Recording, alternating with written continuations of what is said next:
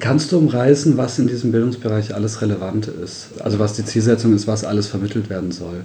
Also ich löse mich zum Beispiel von diesem Medienkompetenzbegriff ab, mhm. komplett. Also nicht komplett, aber der sagt ja eigentlich, das ist noch ein Begriff von Dieter Barke 1997, Medienkritik, Medienkunde, Mediengestaltung und Mediennutzung. So, und das passt für mich überhaupt nicht mehr, weil wir haben jetzt quasi noch Datenschutzkompetenz, wir haben Sozialkompetenz, wir haben, was weiß ich, meine, du kannst es nennen, wie du es möchtest, Privatsphärekompetenz, Entscheidungskompetenz. Das kannst du halt nicht mehr in, in solche Medienbegriffe einfach reinpacken. Das sind einfach ganz normale Kompetenzen, die du in jedem Lebensbereich brauchst. Sozialkompetenz, super wichtig, gerade bei Mobbing, Cybermobbing, äh, weil, um Cybergrooming zu erkennen, um äh, irgendwie mit Fake News richtig umgehen zu können. Du brauchst überall Sozialkompetenz. Und das sind so Punkte, die man immer vermitteln muss, vor allem auf politischer, wirtschaftlicher und gesellschaftlicher Ebene. Also auch irgendwie Cybermobbing beispielsweise. Da denkt man jetzt, okay, das ist ein Thema, da geht es nur um Sozialkompetenz. Aber eigentlich ist das, hat das auch mit Politik zu tun und das hat auch mit Wirtschaft zu tun. Das hat mit so vielem zu tun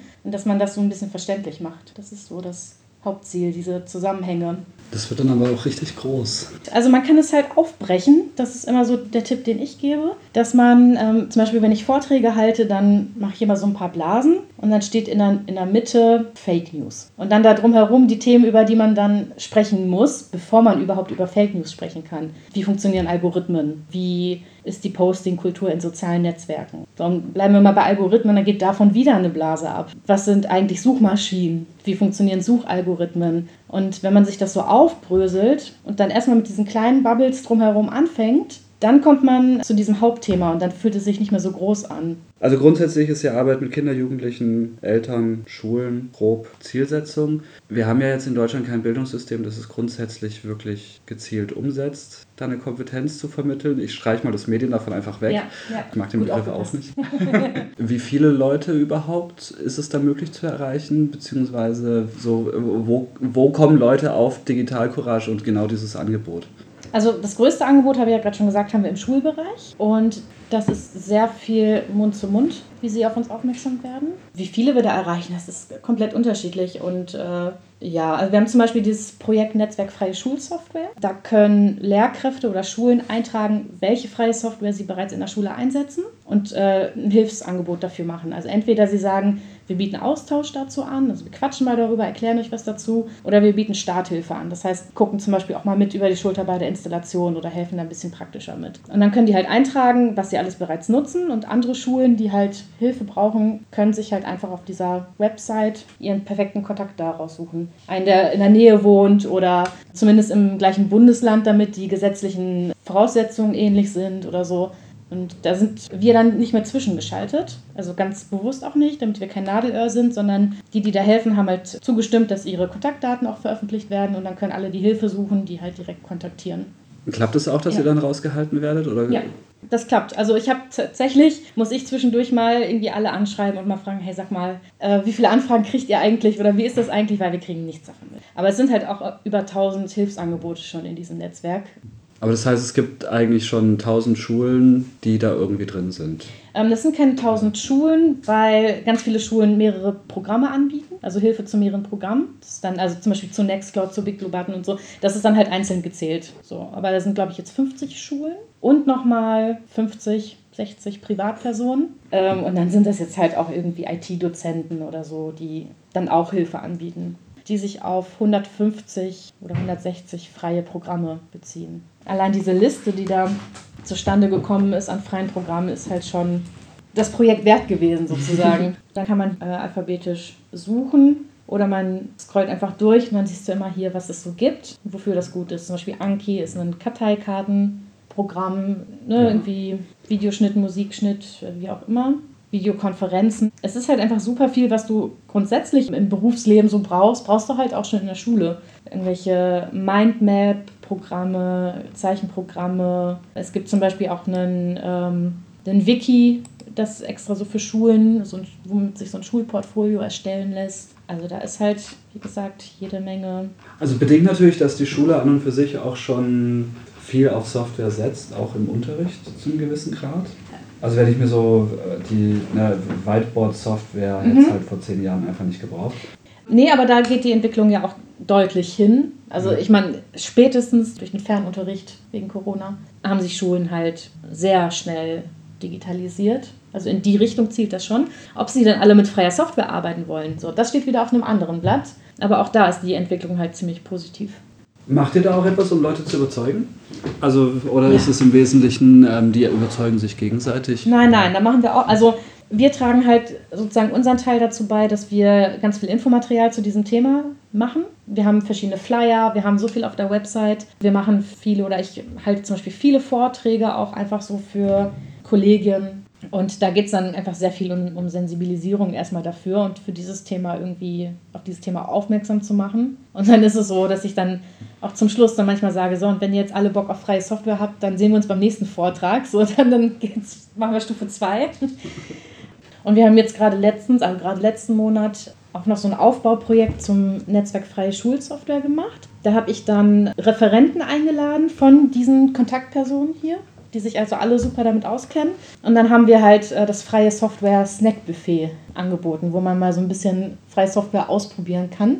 Und haben dann zu fünf verschiedene, also wir haben uns dann fünf rausgepickt und äh, haben dazu so 60-minütige Mini-Fortbildungen gemacht. Immer 45 Minuten Vortrag und dem wurde was gezeigt und so und dann halt eine Austauschrunde. Und das ist auch richtig gut angekommen. Ja, es ist spannend, weil ich immer den Eindruck hatte, gerade die Schulen greifen halt einfach auf irgendwelche kommerziellen Lösungen zurück, wo sie halt einen bezahlten Support haben und fertig. Ja. Und ich meine, also ganz ehrlich, aber die Auseinandersetzung mit Technik im Unterricht war schon immer ziemlich miserabel. Ja, also ich merke das schon, also natürlich die allermeisten, und es ist leider so, ähm, gehen auf diesen ganzen kommerziellen Mist und freuen sich, wenn sie die iPads um die Ohren ähm, gescheuert kriegen. Ja, und es ist schon auch mit Aufwand und viel Arbeit verbunden, dagegen zu steuern. Aber ich glaube, dass, also wenn wir die Möglichkeit haben, wenn wir zum Beispiel eingeladen werden und sich das jemand auch wirklich mal, also bereit ist, sich was dazu anzuhören, oder halt zufällig was dadurch mitkriegt, weil ich irgendwie, weiß nicht, irgendwas für Eltern und Jugendliche mache und am Rande nochmal freie Software in der Schule empfehle oder so. Wenn sie halt irgendwie schon so den Berührungspunkt haben, dann sind sie auch recht offen, weil sie wissen, das kommt. Also es wird nicht so bleiben, dass die nächsten 20 Jahre Microsoft in der Schule eingesetzt wird. So, da wird irgendwann Riegel vorgeschoben und es entwickelt sich halt gerade in kleinen Schritten in diese Richtung. Also Stichwort digitale Souveränität oder so.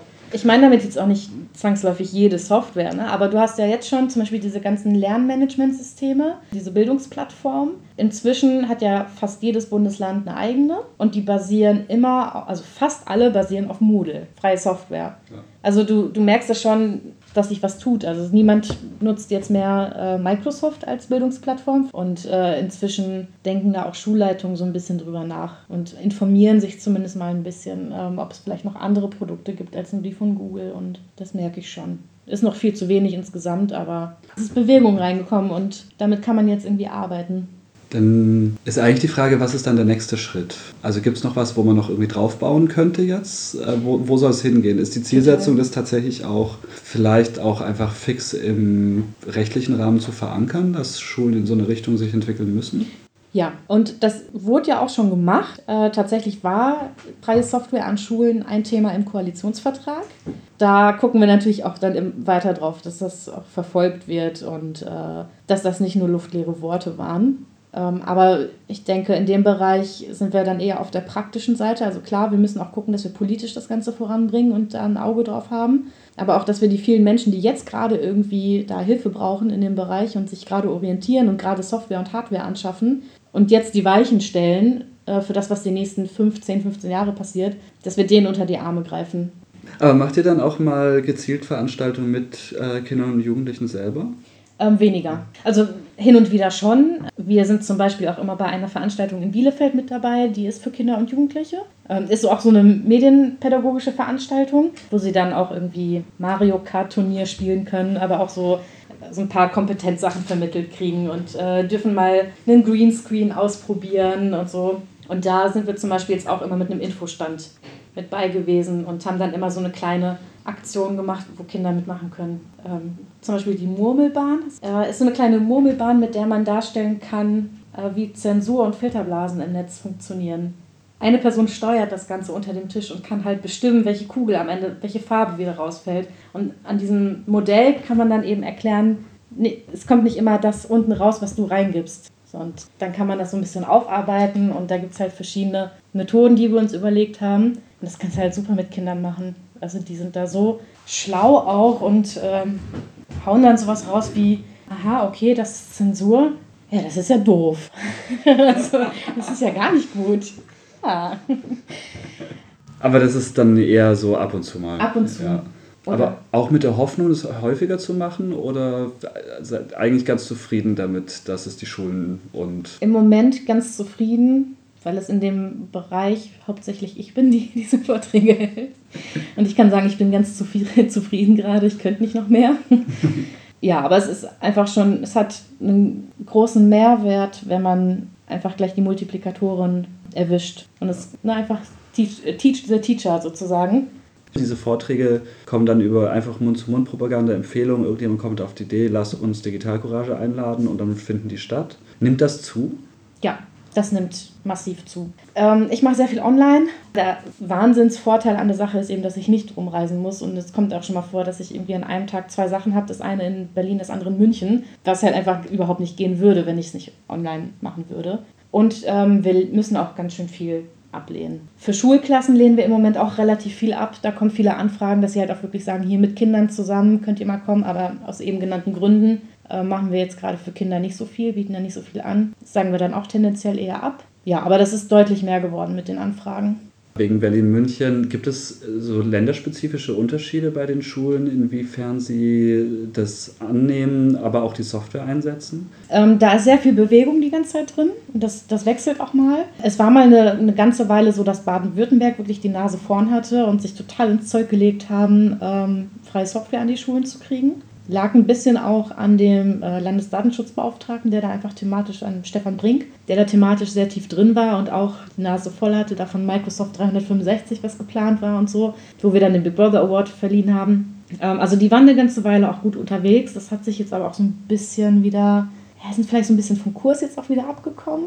Aber es war eine Zeit lang gut. Und das hast du so in, also ich glaube, Bayern ist grundsätzlich nicht ganz so gut unterwegs in dem Bereich.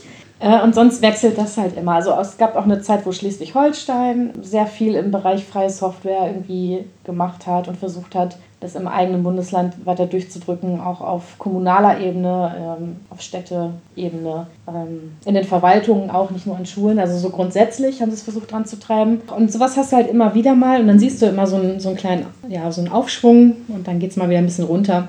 Also ich glaube insgesamt, wenn man das jetzt so ganz global betrachtet, beziehungsweise einfach deutschlandweit betrachtet, gleicht es sich wieder aus. Also da ist äh, Bundesländer, die sind super dran und welche, die sind gar nicht gut und irgendwann wechselt das auch mal wieder. Aber das klingt dann eher nach so eigentlich, dass es keine positive Entwicklung gibt. Also dass immer wieder diese Wechsel dazu führen, dass eigentlich das immer wieder einbricht. Wenn du das so auf alle Bundesländer so, wenn du den Durchschnitt nimmst, dann wahrscheinlich. Ähm, ich kann jetzt so auf die letzten fünf Jahre gucken. Und da habe ich halt den, voll den Auftritt gesehen. Im Moment ist dieser Aufschwung schon deutlich. Bisschen Optimismus also. Ja, das muss man auch. Also total, man muss optimistisch bleiben.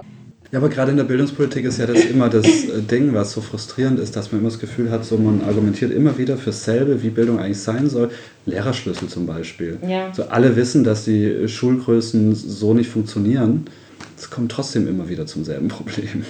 Ja, was halt einfach gerade jetzt so bei diesen Digitalisierungsthemen oder beim Datenschutz ist, ähm, dass da immer so viel Negativität mit reingebracht wird. Und äh, also Datenschutz ist nervig, ätzend, abstrakt, ähm, will alles verbieten. Also alles, was irgendwie Spaß macht, ist mit dem Datenschutz nicht vereinbar, so ungefähr. So wird das immer transportiert. Und das finde ich immer so traurig. Deswegen muss man sich da auch so ein bisschen die Positivität bewahren und mal sagen, hey, Datenschutz ist total geil, weil Datenschutz ist, äh, Menschenschutz. So, und ihr habt doch Bock, Menschen zu schützen. Und also das einfach mal so ein bisschen anders aufzuziehen und zu framen. Das ist funktioniert wichtig. das? Das funktioniert, ja. Das funktioniert sehr gut. Also ich habe es schon ganz oft gehabt, auch in Vorträgen und so, dass mir Leute dann später zurückgemeldet haben, ich habe jetzt einfach einen neuen Blick auf die Sache. Und das reicht mir dann ja schon. Ja. Damit habe ich meine Arbeit getan. Ja, das ist irgendwie, irgendwo ist da was schiefgelaufen bei diesem, wie, wie vermitteln wir Datenschutz eigentlich? Ja, genau, deswegen haben wir auch diesen Flyer ähm, oder auch so ein kleines Buch dazu. Ich habe doch nichts zu verbergen. Das ist, wie oft ich damit konfrontiert war. Ich habe doch nichts zu verbergen. Doch, jeder hat was zu verbergen und zwar aus dem, dem, dem und dem Grund. Und dann fängt es an, so ein bisschen zu, zu rattern. Und dann so, ja, okay, gut, ja. Hm. Vieles wissen andere auch gar nicht, irgendwie, was zum Beispiel mit ihren Daten angestellt. Nehmen wir mal das Beispiel Payback-Karte. Die wissen einfach gar nicht, was damit im Hintergrund gemacht wird mit diesen Daten. Die denken sich, oh geil, 10% Rabatt. Und ähm, wenn man einfach mal so ein bisschen erklärt und an ganz alltäglichen Beispielen bleibt, dann leuchtet das auch schnell ein. Und das empfehle ich dann auch für die Arbeit mit Kindern, dass man an ganz alltäglichen Beispielen ähm, sich entlanghangelt, weil sonst kriegt man dieses Abstrakte nicht aufgebrochen. Gibt es ein konkretes Beispiel, was bei Kindern funktioniert? Also an was für einem konkreten Beispiel man das gerade mit Kindern momentan gut erklären kann? Also es gibt nicht das eine äh, Beispiel für eine Situation, da muss man schon viele verschiedene zu verschiedenen Themen auch. Boah, also es gibt zum Beispiel so ein, ein Tool, das ich ganz geil finde, wo man im Netz ähm, sich angucken kann, welches Gerät und welche Einstellungen, welche, welcher Internetzugang welche Daten produziert. Das ist ganz geil, da kann man drüber sprechen. Guck mal, wenn du einen Apple nutzt oder wenn du ein Android nutzt oder wenn du Linux nutzt, dann werden diese Daten von dir preisgegeben und da halt nicht. So, das wäre halt eine Sache. Das ist aber noch nicht so ganz aus dem Alltag. Das Internet vergisst nichts. Kennst du diese Dein Beichtstuhl-Formate auf Instagram und TikTok? Nein. Ja, dann guckst du die am besten nicht an, weil du bist aus allen, also du wirst glauben, du bist irgendwie im Irrenhaus. Da gibt es Jugendliche, die Beichte ablegen. Zum Beispiel, ich beichte, ich, männlich, 16, beichte, dass ich heute die Kirchenmauer angepinkelt habe. Ich, 14, äh, weiblich, 14, beichte, dass ich Sex mit meinem besten Freund hatte. Oder, oder, oder. Da siehst du Sachen von Jugendlichen und das ist so ein aus ganz, ganz lebensnah, also ein ganz, ganz lebensnahes Beispiel, weil die kennen diese Beichtstuhlformate alle. Und dann ähm, schicken sie diese Beichte an diesen Beichtstuhl-Account. Und da sitzen halt einfach zwei, drei Affen, so die sich darüber beömmeln oder wer, wer weiß, was sie mit diesen Daten machen. Die bekommen einfach Erpressungsmaterial freihaus geliefert. Dieser Account nimmt diese Beichten und veröffentlicht sie halt anonymisiert, also pseudonymisiert oder ohne Namen halt so. Einfach nur irgendwer hat uns geschrieben, so und so. Und aber was, was die da an Daten selbst so sammeln und kriegen, da denkt keiner drüber nach von den Kids. Ähm, also bestimmt tun das irgendwelche, aber die meisten halt nicht. Und da kann man sehr äh, gut mitarbeiten mit diesem Beispiel. Aber das heißt, du musst auch die ganze Zeit rausfinden, was gerade die aktuellen Formate und Verhaltensweisen eigentlich sind, die dann Kinder und Jugendliche mit der Technik irgendwie gerade ausprobieren.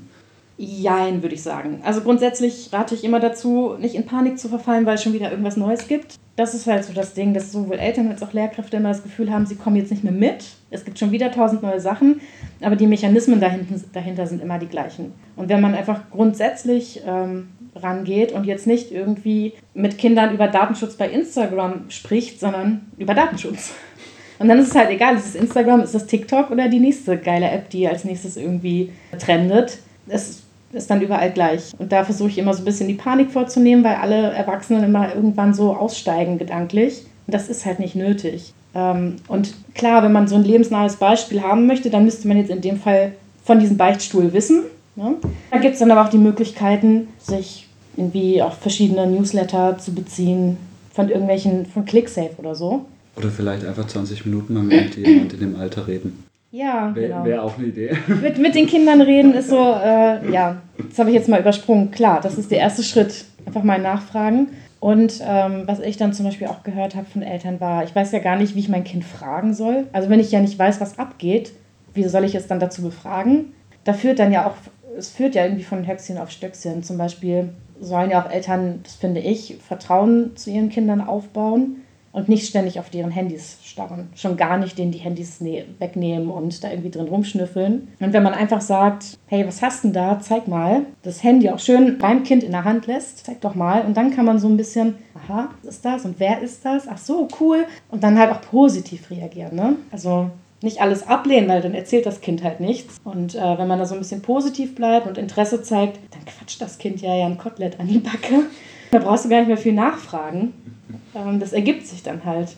Kurz der Sprung zu den Projekten, weil ja ganz am Anfang waren dann im Beispiel auch so Cybermobbing, Cyberstalking, äh, solche Phänomene.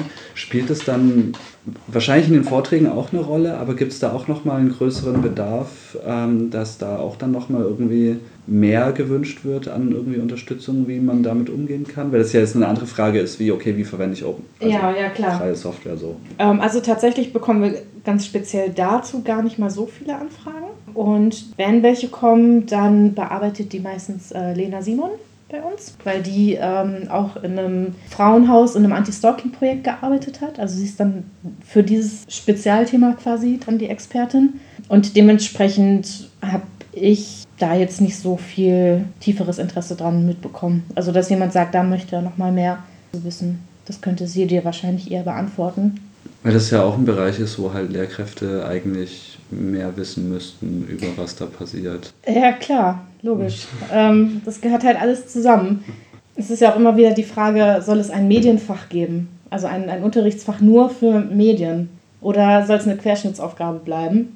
Und da bin ich zum Beispiel ganz stark für diese Querschnittsaufgabe, weil es bringt nichts, etwas, was man in jedem Lebensbereich hat und braucht, in einem Unterrichtsfach abzuhandeln. Also wie soll das funktionieren? Du brauchst irgendwie Medienkompetenz, diesen blöden Begriff, um das jetzt mal abzukürzen, brauchst du in Politik, brauchst du in, in der Wirtschaft, brauchst du im Deutschunterricht. Also du brauchst es in jedem, äh, sogar im Sportunterricht kannst du mal darüber sprechen, ob eigentlich E-Sports, ob das eigentlich Sport ist. Also ich meine, du kannst es doch in ne, diese Themen in jedem Unterrichtsfach irgendwie aufgreifen. Also jedenfalls will ich darauf hinaus, es, es, ergibt aus meiner Sicht gar keinen Sinn, ähm, ein eigenes Medienfach durchzuboxen, weil es jeden Lebensbereich betrifft. Ist es dann auch eine Thematik, die sozusagen Digitalcourage als Ganzes auch in Richtung irgendwie Politik einfordert, hinträgt? Oder ist eher der Ansatz so über diese Projekte, Vorträge mit den Lehrkräften und den Eltern einfach da die Tendenz dahin aufzubauen? Weil das ja eigentlich schon eine ganz klare politische Forderung wäre, die bedingen ja. müsste, dass ja auch Lehrer anders ausgebildet werden müssen. Ist das so ein Thema, was auch ganz klar einfach in Lobbyarbeit in Richtung politische Parteien und sowas auch immer wieder eingebracht wird oder da eher weniger? Eher weniger. Also da auf politischer Ebene behandeln wir diese Thematik halt gerade, ähm, wie ich es schon sagte, mit dem Koalitionsvertrag. Also da gab es dann eine neue Regierung und die halt jetzt halt zukunftsweisend ist und jetzt irgendwie das richtig anpacken muss, da gucken wir dann schon auf die Finger. Und äh, unser Infomaterial, das ist halt auch sehr breit gefächert, sodass wir da auch schon mal was haben, was auch Politikerinnen und Politiker anspricht. Wo wir dann halt auch zum Beispiel sagen, in einer Aktion, ähm, keine Ahnung, wir haben einen neuen Flyer und wir bitten dann einfach alle darum, diese Flyer mal an ihre Kommunalpolitiker zu verteilen. So, sowas gibt's. Ja, das ist ja dann nochmal die nächste Schwierigkeit mit Bildung ist Ländersache. Es sind dann genau. 16 Landesregierungen, ja. Ja. Bin ich regelmäßig mit überfordert. Es nervt total, weil ich ganz viel angeschrieben werde und gefragt werde, ja, wie ist das denn eigentlich bei uns im Bundesland? Und dann kann ich immer nur sagen, sorry, ich weiß das nicht für 16 Bundesländer. Das geht ja. nicht.